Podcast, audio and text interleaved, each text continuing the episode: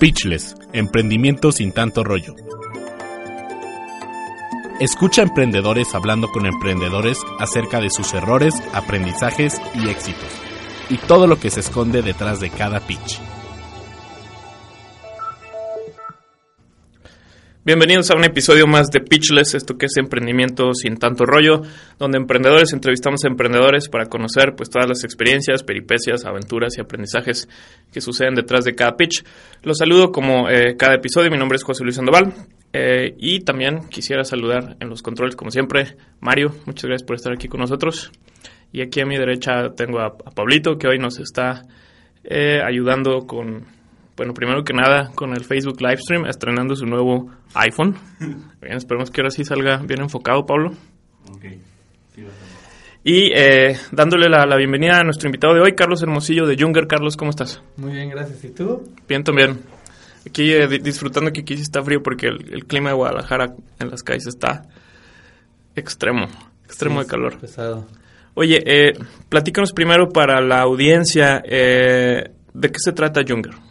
Bueno, Junger eh, es una no es solo una empresa que se dedica al enlace entre tutores y alumnos. Eh, en Junger buscamos que sea un servicio de calidad. Entonces, por esta razón, no buscamos únicamente el que cualquier persona se dé de alta en la plataforma y, se enlace, sino también nosotros pasamos el proceso de selección de los maestros para que se pueda eh, ofrecer un servicio pues de calidad, ¿no? Entonces, es un servicio de enlace entre tutores y alumnos y maestros pero eh, que pasan por una serie de filtros por parte nuestra para de esta forma garantizar un, buen servicio. Ok, entonces eh, es una plataforma. Yo como un alumno que necesita asesoría, entro a la plataforma, puede ser vía web o app. Exacto. Bueno, ahorita tenemos únicamente vía app, ¿Vía app o vía telefónica. Ah, muy bien. Entonces, eh, tú, tú, tienes un, un, grupo de maestros ya, digamos, previamente aprobado por Junger, que pasaron varios filtros yo como estudiante puedo entrar y decir, oye, necesito ayuda en matemáticas. ¿Y qué, qué, pasa ahí? Es correcto. Bueno, básicamente trabajamos con alumnos desde primaria hasta adultos, entonces podemos pedir materias de todo tipo, eh, desde ciencias exactas, idiomas, música, arte, eh, finanzas, que son materias que nos solicitan mucho. En el caso de matemáticas, que es lo que tú me, me comentas, pues es de las materias que, que, más llevamos tiempo trabajando. Entonces tú ingresas a la plataforma y dices, quiero un maestro, eh, quiero que venga a mi domicilio eh, tú eliges qué maestro es el que deseas que vaya a tu casa. Como te comento, todos los maestros pasan por un, por un estudio previo, por nuestro, un estudio nuestro previo, y de esta forma pues ya va el, maestro a tu, a tu domicilio. Al finalizar la clase, pues se hace una evaluación hacia el maestro por parte del alumno y el maestro también deja una bitácora, una retroalimentación hacia el alumno en base a los temas vistos en la clase y cómo fue el desempeño de la clase. Muy bien. Eh, Tú me comentabas fuera del aire que en este momento Junger es un emprendimiento, eh, pero antes de eso tú ya eras profesor, diagonal, asesor. Eh, ¿Cuánto tiempo llevas en, esta actividad? Ok, bueno, eh, llevo cerca de 12 años dedicándome a lo que son las asesorías. Sí. Inicié impartiendo clases yo como una forma de ayudarme económicamente. Ya. Estamos hablando de clases particulares. Clases particulares. Eh, posteriormente eh, fui viendo que fue demasiada la demanda que llegaba conmigo, entonces busqué un equipo de maestros. Eh, con este equipo de maestros duré varios años, cometí errores y, todo, entonces este se me fueron muchos clientes, regresé, volví a, hacer una carta de clientes y fue cuando decidí ya formalizar la empresa como tal. Oye, dado que aquí el, el formato del programa es no saltarnos esa partita de los errores, este Platícame, como, ¿cuáles fueron esos primeros errores en, eh, empezando este esquema de negocio? Digo, eh, pues no, no le llamo error, error, pero sí son, son, son cosas que, que nos ayudan a, pensarnos más las decisiones que se toman más adelante, ¿no?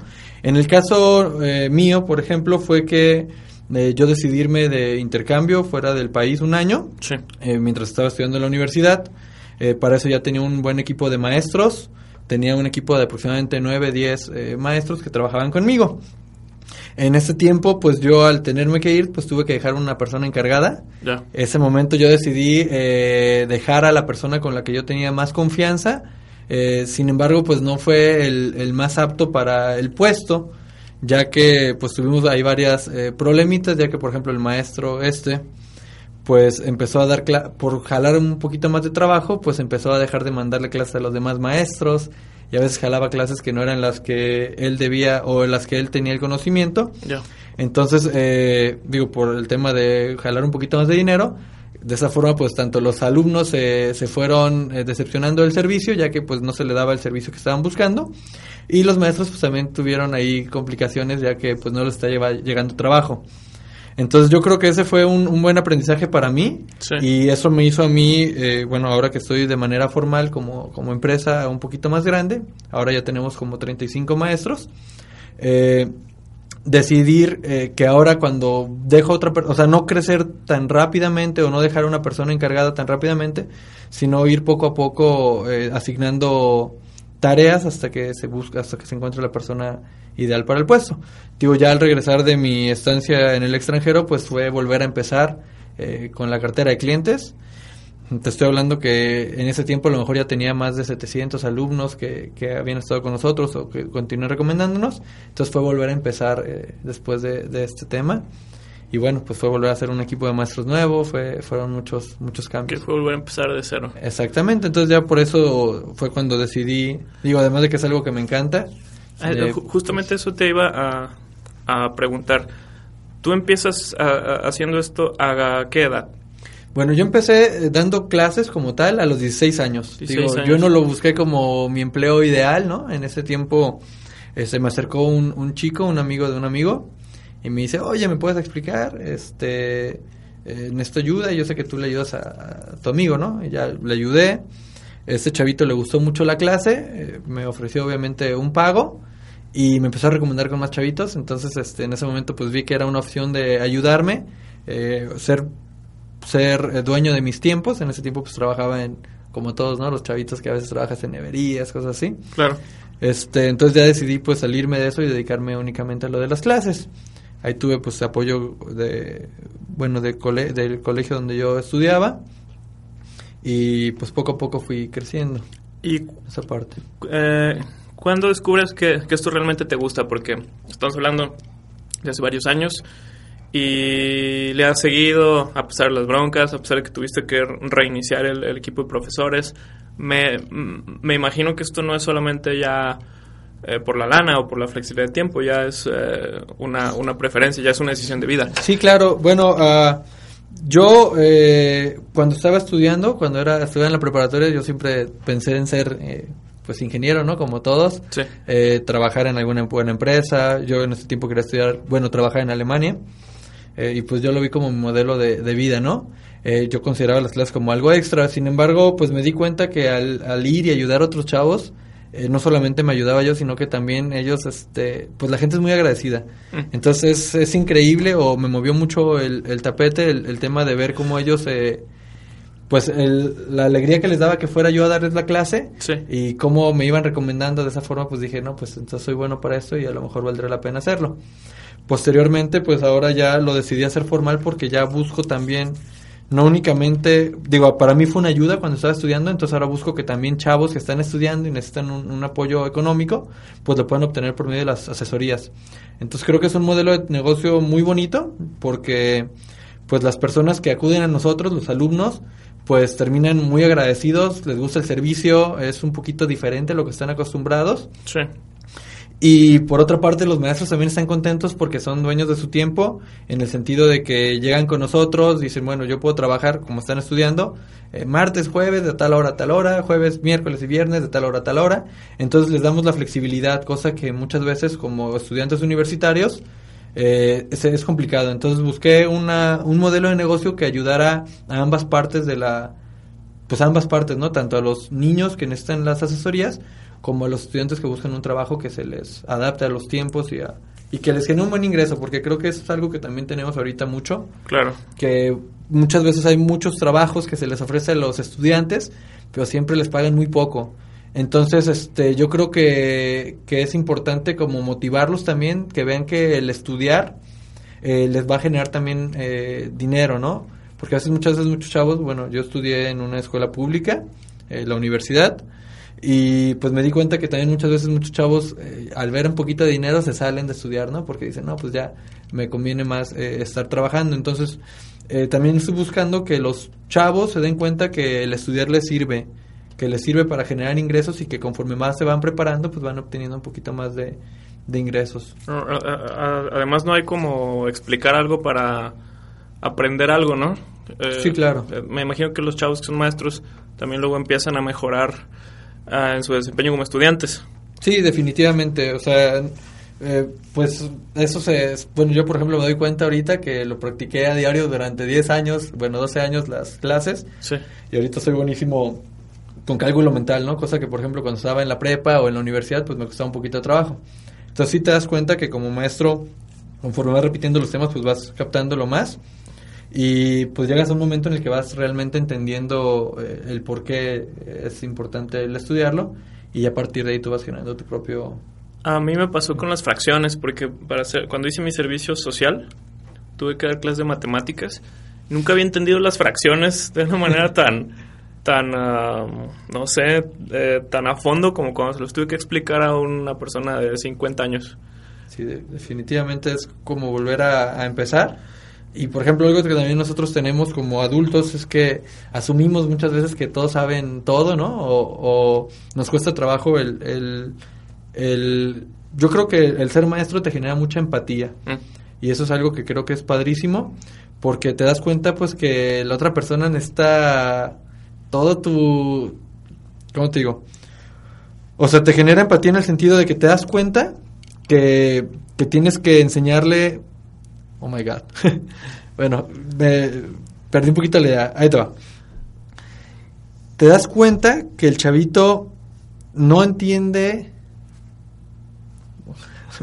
A ver, ya, se me perdió la, déjame, Déjame si te estoy entendiendo porque tal vez yo me topé con algo similar cuando cuando cuando yo daba estas clases que, que te digo porque no es solamente una cuestión de conocimientos sino de hay, como una cuestión emocional y psicológica en el sentido de que a veces, por ejemplo, yo tenía que explicarle a una señora de sesenta y pico años que ella era abuela, que no le gustaban las matemáticas y las odiaba y no quería abrir el libro. Entonces yo me tenía que sentar con ella y, la mitad de la hora se me pasaba primero eh, escuchándola que se quejaba hasta que me tuvo el valor de, de confesarme de que no le gustaban las mates porque ella sufría porque su nieto le pedía ayuda con la tarea y ella no podía explicarle, eso la frustraba mucho.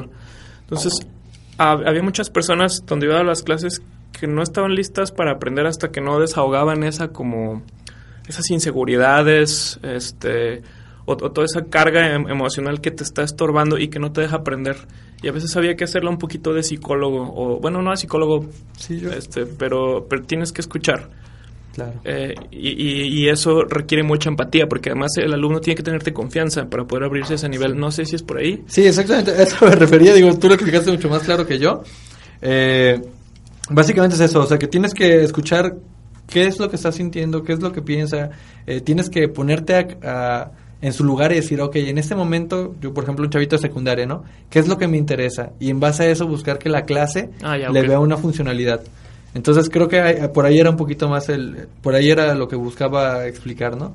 o sea, que a los maestros también nos sirve la parte emocional y nos ayuda como a, ponernos en su lugar y ver para qué nos sirven las cosas que a veces aprendemos y que no...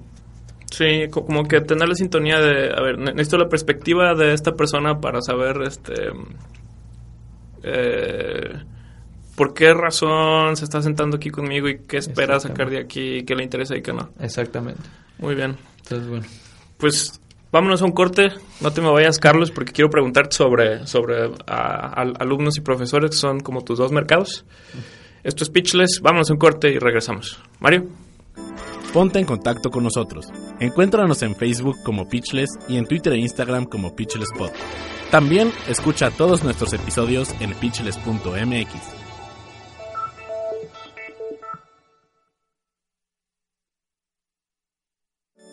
Pitch les llega a ustedes gracias a mi primer contador. Mi primer contador es un servicio de contabilidad especializado en microempresas y emprendedores que soluciona tus dudas contables y fiscales ágilmente. Si deseas operar tu negocio de manera eficiente y enfocado a tus objetivos personales y empresariales, pregúntale a mi primer contador. Entra hoy a miprimercontador.com.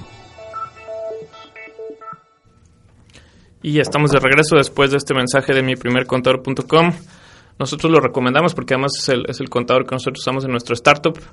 Eh, échense un clavado a la página. Pero bueno, después de este, de este breve mensajito, seguimos aquí con Carlos Hermosillo de Junger, que es este proyecto eh, donde eh, alumnos eh, pueden entrar a una plataforma y seleccionar maestros que funcionan como, como tutores para que les ayuden a, pasar esas materias que tanto, de las que tanto adolecen.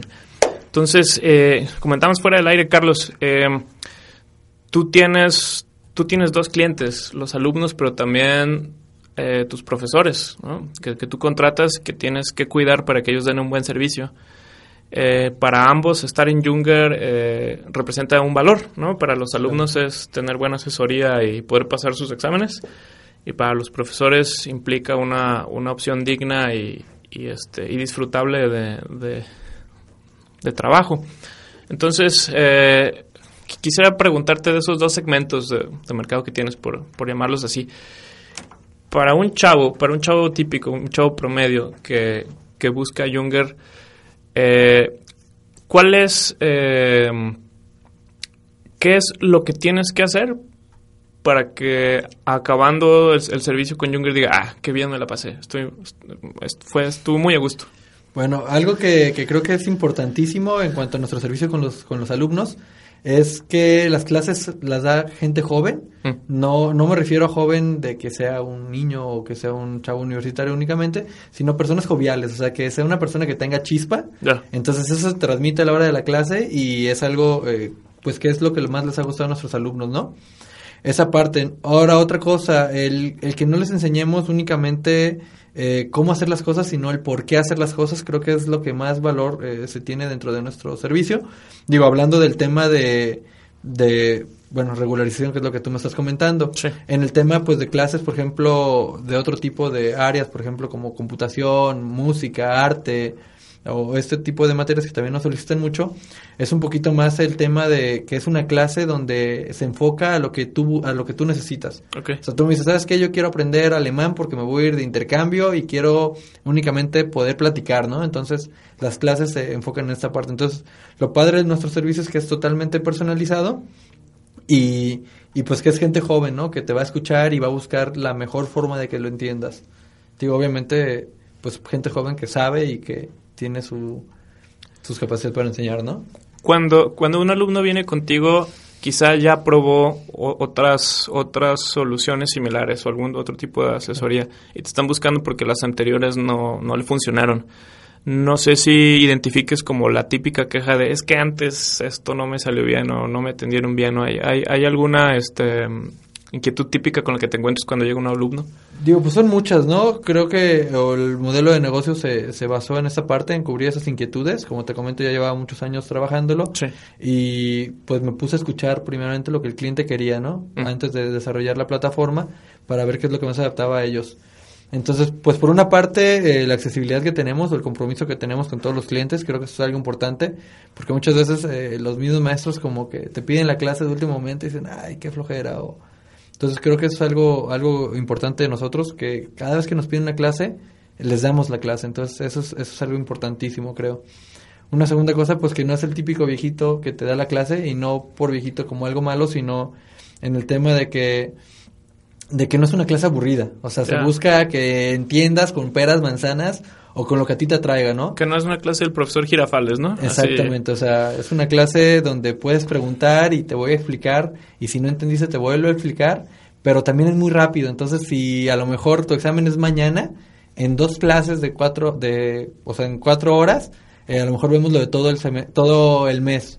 Entonces es algo muy rápido, obviamente se pide el esfuerzo del, del chavito para que practique, el maestro a lo mejor dará un 40%, pero el 60% o más es del alumno que tiene que estar practicando, ¿no?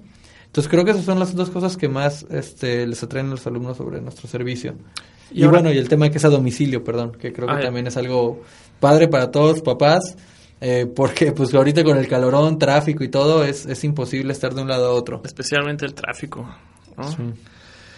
Eh, y ahora del lado de, de, los profesores, ¿qué es lo que tienes que hacer tú como empresa para que ellos quieran estar contigo y no irse a, por su lado a dar asesorías o otro modelo de negocio? Bueno, claro que eh, eh, este pues todos todos tenemos como la típica imagen de, del jefe, ¿no? Que, que es supermandón y eso. Entonces yo busco sí sí exigirles, pero hacerles entender porque es lo importante de, de sus obligaciones, ¿no? Las obligaciones que se les asignan dentro de la empresa. Entonces es un trato de amigos con los maestros que trabajan conmigo, o sea, me tiene la la idea es generar confianza, ¿no? Como te comento, entonces se genera la confianza con los maestros en el sentido de que es, me pueden hablar como un amigo, obviamente, eh, pues cumpliendo sus obligaciones, ¿no? Y básicamente es eso. Yo creo que lo que los hace estar a gustos es esto, eh, que es, les, ayudamos cuando ellos atoran con algo, o sea, no, no dejamos solo al maestro, que creo que es algo también muy importante, entonces, si el maestro se atora con algún problema o algo, pues nosotros estamos para apoyarlos desde el principio, desde que llegan con nosotros, eh, se busca eh, cubrir las deficiencias que pudieran llegar a tener en algún tema o en algún área del conocimiento que ellos están queriendo enseñar, o en el tema de enseñanza, ¿no? Se busca la forma de, de que el maestro esté lo mejor preparado para, para dar las clases. Entonces, no es únicamente el tema de yo te contacto al alumno, sino yo estoy ahí para apoyarte eh, bueno, tanto yo como el equipo que está conmigo, estamos ahí para apoyarte para cualquier duda que tengas. Entonces genero un, un, ambiente padre de compañerismo entre los mismos maestros, donde los maestros a veces se preguntan entre ellos, se, se van ayudando entre ellos para poder generar eh, un buen servicio, que al final de cuentas es, es la idea, ¿no? Digo, eso, eh, bueno, yo creo que eso y el tema de que se les da la comodidad, se les da flexibilidad en horarios, eh, si una maestra, por ejemplo, tiene alguna complicación, pues busco la forma de apoyarle, mandarle a algún otro maestro para que lo supla. Entonces, eh, pues el que el maestro entiende que no está solo, creo que es algo, algo importante. Ya. Em, me gustaría preguntarte acerca del futuro de Junger, porque eh, lo tienes bien armado, ya va avanzando. No estás como que en el punto donde muchos emprendedores empiezan buscando clientes, los clientes ya los tienes y pues lo que una empresa necesita para vivir son clientes, ¿no? Claro. Em, entonces, eh, eh, encontraste el problema, tienes la solución, ya conformaste tu equipo. Eh, ¿Qué sigue ahora? es más, ¿qué tanto te das el tiempo de pensar a futuro, uno, dos, cinco años, por ejemplo? Claro que se tiene bien, o sea, claro que desde, por ejemplo, en planeación, te, te voy a ser sincero, en planeación de la empresa duramos año y medio eh, para el desarrollo de la, de la plataforma, del tema de contratos, toda esa parte. Eh, ¿Por qué? Porque, como tú comentas, tienes que pensar a futuro, ¿no? Sí. Entonces, no es... Ahorita, pues, sí se tiene bien desarrollado el tema de abrir a lo mejor otras ciudades, eh, ir, ir implementando, pero siempre bien direccionado hacia lo mismo que estamos haciendo. No bueno, el consejo que les daría a los emprendedores que nos están escuchando es que no se desvíen de lo que están haciendo, sino que se enfoquen únicamente en una parte. Porque muchas veces, como emprendedor, me imagino que tú te habrá pasado, ¿no? Sí, claro. empiezas con un negocio y ya te salieron tres ofertas de otra cosa diferente. Y dices, híjole, pues allá también hay lana, ¿no? Sí, sí, sí. Y entonces, e, el, tema de la constancia o el tema de, la dirección, ¿no? De que continúes por esa parte. En mi caso, por ejemplo, como te comento, sí se tiene pensado el abrir otras ciudades, el, el ir creciendo paulatinamente pero creo que algo importante o en el modelo lo que yo estoy buscando es paso firme. O sea, no únicamente el decir, ah, pues vamos lanzándonos a toda la ciudad. ¿Por qué? Pues porque se pierde calidad, creo. Entonces creo que para poder lograr esa parte eh, se tiene que ir haciendo poco a poco y pasos medidos. Entonces lo que estoy haciendo ahorita es, es ir avanzando con un equipo medianamente pequeño ver cómo van funcionando, que estén contentos todos los maestros y ya que están todos contentos, que estamos todos trabajando bien, crecemos. Creo que esa es una, una parte importante. hay, hay, hay otra cosa que se me ocurre preguntarte ahorita que, que me dices, bueno, ya tienes tu solución eh, a, un problema, está siendo bien atendido, ya tienes tu tracción con tus clientes, ya tienes planeación, eh, tienes algo que muchos emprendedores no tienen, que es, es lo que le llaman tracción en, el mundo emprendedor. Ya tengo mis clientes, ya tengo mis ingresos. Ahorita me basto yo solo. Y, y, me decías fuera del aire, eh, me han ofrecido eh, de pronto inversión y considero que ahorita no es el momento. Estás en un buen punto porque te puedes dar el lujo de decir, ¿sabes qué? Este, señor con dinero, ahorita, ahorita no. Eh, lo, cual es algo muy afortunado.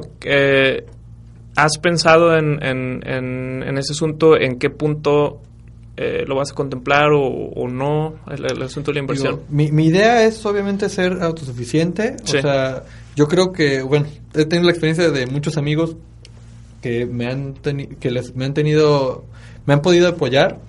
Me han tendido la mano, creo que es algo importante. Que siempre como emprendedor te, te apoyes de la gente que conoces. Entonces yo he tenido, tengo muchos amigos que me, que me han estado apoyando en esa parte y he tenido la oportunidad de ver que el tema de socios es un tema muy complicado. Entonces por esa razón yo he buscado estar lo más eh, separado de esa parte. Eh, sí, sí, como comentas, pues el dinero es importante, pero yo creo que más importante que el dinero es, es el, el que tú lo intentes. ¿Sale? Yo, por ejemplo, en lo personal sí tardé muchos años a lo mejor en, emprender mi negocio. Lo logré hacer solo como, pues con constancia. Entonces creo que el dinero sí es una es un te da atracción, pero ya que tienes un plan bien establecido para qué quieres el dinero. Creo que un grave error es que a veces muchas veces dices necesito dinero y ya que te llega el dinero no sabes qué hacer con él, ¿no? Claro. Entonces eh, yo ahorita pues me di cuenta que realmente no necesito el dinero, sí necesito, por ejemplo, pues como todos, ¿no? Ir aprendiendo diferentes partes. Yo en muchas partes de la empresa, como comentas, estoy bien. Tengo otras partes que tengo que reforzar y que estoy trabajando en ello. Y a lo mejor ahí podría, por ejemplo, buscar un socio. Entonces creo que el, tema de los socios, sí es buscar una persona, pero una persona que te complemente. Eh, o sea, no agarrar a la primera persona que dice, no, pues yo llego y te ofrezco un millón de pesos, ¿no? O más dinero. Se trata de buscar que esa persona no solamente te dé dinero, sino que además te dé eh, no sé, experiencia que te apoye o, o sea, que busques no únicamente el dinero, sino algo más, ¿no? Entonces creo que eso es algo, algo importante. Las personas que han llegado conmigo son personas que yo admiro a ofrecerme pues el apoyo.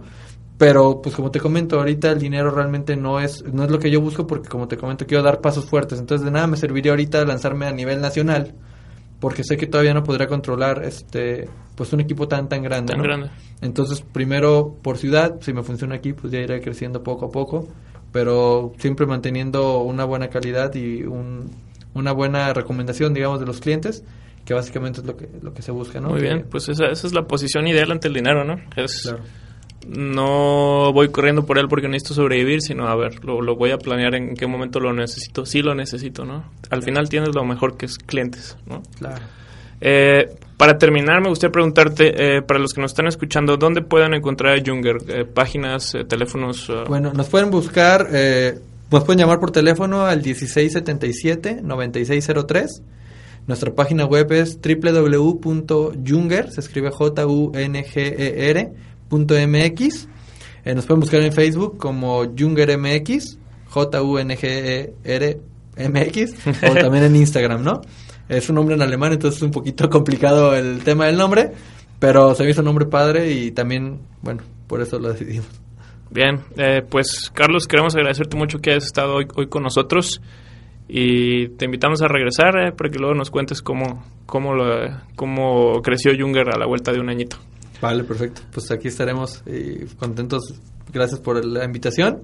Y pues cualquier persona que requiera ayuda o que quiera un consejo que le pueda brindar, con muchísimo gusto estoy para ayudarles. Entonces, si algún chavo está emprendiendo y hay algo en lo que puedo ayudarle, que me contacte y con mucho gusto. Muy bien, pues muchas gracias Carlos, muchas gracias a Pablito que aquí está con nosotros en el Facebook Live. Mario, muchas gracias por estar en los controles otra vez con nosotros. Le mandamos un eh, saludo a Memo Rivas que hoy no pudo estar con nosotros porque bueno, pues ya es papá entonces le mandamos un saludo a su hija Sofía también. Y nosotros nos volvemos a escuchar en el siguiente episodio de esto que es Pitchless, una producción de Onward y de Sinapsis, la radio del Tec de Monterrey, Campus Guadalajara. Hasta la próxima, hasta luego. Pitchless, emprendimiento sin tanto rollo. Escucha emprendedores hablando con emprendedores acerca de sus errores, aprendizajes y éxitos y todo lo que se esconde detrás de cada pitch.